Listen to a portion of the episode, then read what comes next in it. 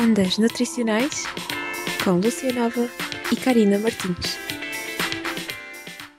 Bem-vindos à primeira emissão do Ondas Nutricionais de 2022. Após dois anos, retomamos este programa com uma nova equipa, esperando que nos continuem a acompanhar como sempre fizeram. Visitem a página da Engenharia Rádio para nos ficarem a conhecer. Olá, eu sou a Karina E eu sou a Lúcia. E vamos abrir então esta nova temporada com um tema então que é bastante recorrente na sociedade e que nós achamos então bastante pertinente para este novo primeiro episódio, que é as dietas da moda.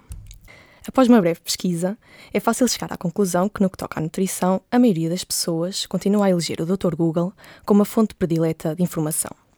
E nos últimos cinco anos, em média, o termo dieta foi cinco vezes mais pesquisado que o termo nutricionista. Mas então, quais é que são as dietas mais aclamadas pela sociedade? E qual é que é a sua verdadeira evidência por trás? Começamos então com a dieta que mais deu que falar em 2020, a dieta do jejum intermitente. Com a grande revelação da Cristina Ferreira na televisão nacional e nos mídia, criou-se uma grande controvérsia à volta desta dieta para emagrecer. Então, o jejum intermitente consiste em períodos regulares de tempo em que a pessoa fica sem comer, e existem vários tipos, sendo o mais comum o jejum prolongado, de no mínimo 16 horas por dia. Existe também o jejum 5-2, em que a pessoa come livremente durante 5 dias por semana e pratica o jejum nos restantes dois.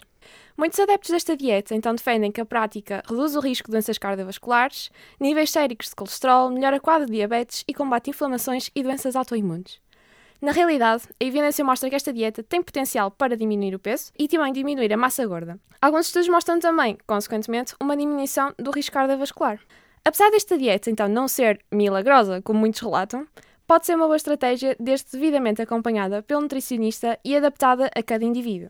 Embora isto se verifique, é preciso sempre considerar a heterogeneidade dos estudos, a falta de evidência que existe em humanos sobre o assunto e relembrar que nem todas as pessoas se poderão adaptar bem a este método, o que poderá afetar a sua saúde mental, resultar no aumento de comportamentos alimentares desequilibrados e outras perturbações, como o binge eating e a purga. Verificou-se também que o peso perdido proveniente desta prática não é sustentável, acabando por ser adquirido de volta após uns meses, porque é muito difícil manter este regime a longo prazo.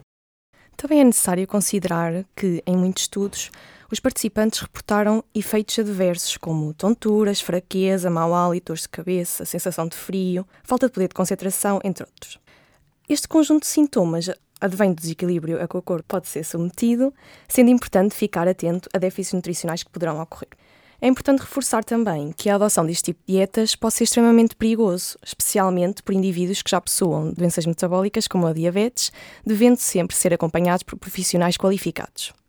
E é importante relembrar que por ter resultado com Cristina Ferreira não significa resulte contigo. A segunda dieta que vos trazemos hoje é a dieta paleolítica, que tem sido aclamada por vários influencers e bloggers que alegam que esta consegue prevenir ou até mesmo curar a síndrome de ovários poliquísticos, autismo, doenças de foro mental e obesidade, o que nos parece um pouco precipitado e altamente improvável. Mas vamos ver no que esta dieta consiste. Então, esta dieta, a dieta paleolítica, é a interpretação moderna da dieta que os humanos comiam durante a era paleolítica, ou Idade da Pedra. Esse período, cerca de 2,5 milhões de anos atrás, foi notável pelas mudanças anatómicas e fisiológicas que ocorreram nos humanos, aclamando então que esta dieta influenciou bastante a expansão neuronal, aumentando o tamanho do cérebro e reduzindo o tamanho do, tra do trato gastrointestinal. Esta dieta baseia-se então numa hipótese evolutiva de que a evolução humana estagnou há cerca de 10 mil anos atrás, sendo que a nossa genética não está preparada para lidar com os hábitos e estilos de vida modernos. Assim, a dieta inclui apenas alimentos que estavam disponíveis para consumo na Idade da Pedra, quando o homem era nómada e caçador, ou seja, carne, peixe, insetos, hortofrutícolas frescos e frutos gordos, excluindo todos os alimentos processados que se comem atualmente e todos os cereais, grãos, leguminosas e produtos lácteos. Contudo, é importante ressalvar que os alimentos incluídos nesta dieta não são consensuais, ou seja, existem diversas versões para esta dieta. Também já foi demonstrado que a dieta paleolítica então está associada a um aumento da saciedade, melhoria do peso corporal, circunferência da cintura, pressão arterial e perfil lipídico. Contudo, os estudos são bastante heterogéneos nas, nas conclusões obtidas, sendo então necessária uma investigação mais vasta. Uma meta-análise também mais recente mostrou que a dieta paleolítica não difere de outras dietas consideradas saudáveis relativamente ao seu efeito na glicemia e nos níveis de insulina, em doentes que tenham alguma alteração do metabolismo da glicose. Apesar de facto esta dieta mostrar melhorar certos parâmetros na saúde, temos de ter em consideração a palatabilidade da mesma, o custo económico e ambiental associados, visto que tende a ser mais cara do que outras dietas de valor energético semelhante. Além disto, um dos principais problemas é definitivamente a deficiência de cálcio. Estima-se que nesta dieta o aporte de cálcio é cerca de metade das recomendações diárias, sendo um fator de risco para o desenvolvimento da osteoporose. Um dos fatores mais importantes a considerar será a facilidade de adesão à mesma também, porque não, esta não se adequa aos hábitos e preferências alimentares da população portuguesa. Desta forma, as conclusões positivas que existem devem ser contrabalançadas com a falta de poder destes estudos e com as suas limitações.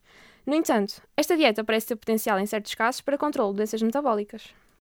Vamos agora passar para a terceira dieta, que é uma que tem dado falar bastante atualmente, que é a dieta anti-inflamatória. Esta dieta tem como premissa o controle da inflamação, com o consumo diário de nutrientes anti-inflamatórios, assim chamados. Ao mesmo tempo, e segundo a internet, é restringido o consumo de alimentos ricos em ômega 6, cereais eh, refinados, refrigerantes e bebidas alcoólicas, produtos de pastelaria e charcutaria, produtos lácteos e carnes ricas em gordura. Ora, segundo essa mesma fonte, a dieta anti-inflamatória provoca a redução do colesterol LDL, o chamado mau colesterol, e o aumento do HDL, o colesterol bom. Então, melhora a glicemia, reduz o risco e severidade de doenças cardiovasculares, obesidade, diabetes, depressão, doença de Alzheimer e até cancro. Uma longa lista.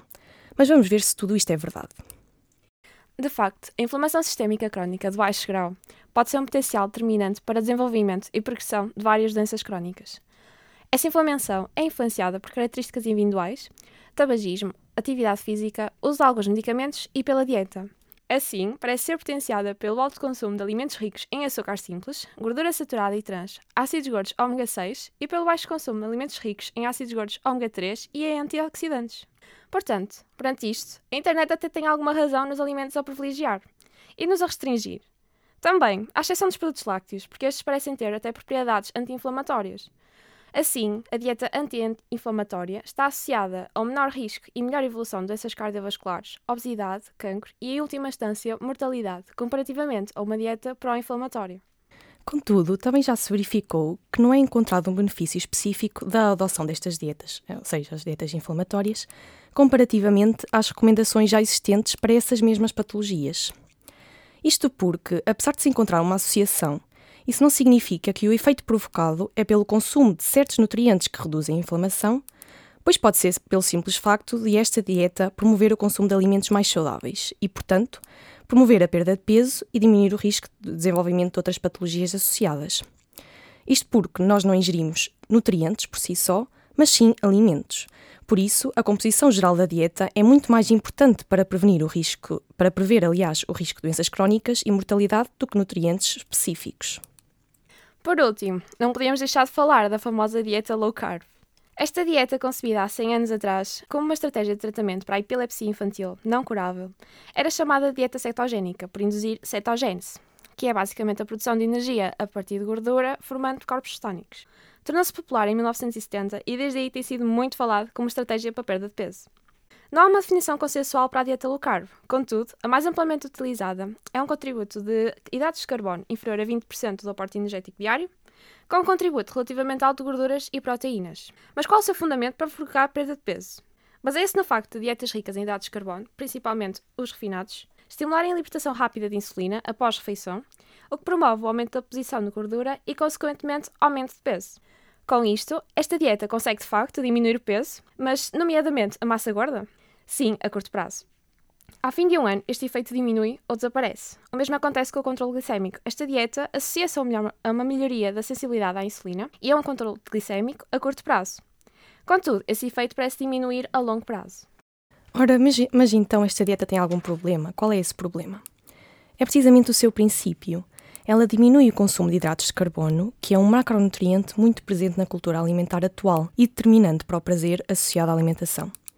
Assim, existe a limitação severa das escolhas alimentares das pessoas, dificultando a adoção desta dieta a longo prazo. Além disso, existe o risco de nutrição inadequada pelo déficit de vitaminas e minerais e o desequilíbrio de macronutrientes, que pode prejudicar a saúde óssea e renal em pessoas que já tenham algum comprometimento nesse órgão, ou levar a dislipidemia pelo aumento do consumo de gorduras. A cetose que existe pela formação dos corpos cetónicos pode causar a curto prazo sintomas gastrointestinais adversos e, em casos muito extremos e raros, pode até levar a cetoacidose, que corresponde ao excesso de acidez no sangue e que leva a complicações graves e até fatais. Por isso, este é um exemplo claro da necessidade de recorrer a um nutricionista antes de adotar este tipo de dietas, que, para além de poderem não ser adaptadas aos hábitos alimentares e realidade da pessoa, podem levar a efeitos prejudiciais na saúde. Então, como nós percebemos, dietas há muitas. Todas as dietas aqui faladas podem de facto sortir efeito e gerar resultados, porque no fundo elas defendem a redução do consumo de alimentos prejudiciais à saúde e, portanto, promovem hábitos alimentares saudáveis. Mas não nos podemos esquecer que o facto de uma dieta ser considerada saudável não depende só dos alimentos consumidos, mas do nível de satisfação e de adesão à mesma. Além disso, antes de iniciar uma dieta da moda, assim chamada, é necessário perceber se esta tem ou não vantagens relativamente a uma alimentação ou dieta dita normal. Por isso, uma dieta deve ser sempre um equilíbrio entre esses fatores, que é algo que o Dr. Google não poderá fazer, mas sim um nutricionista.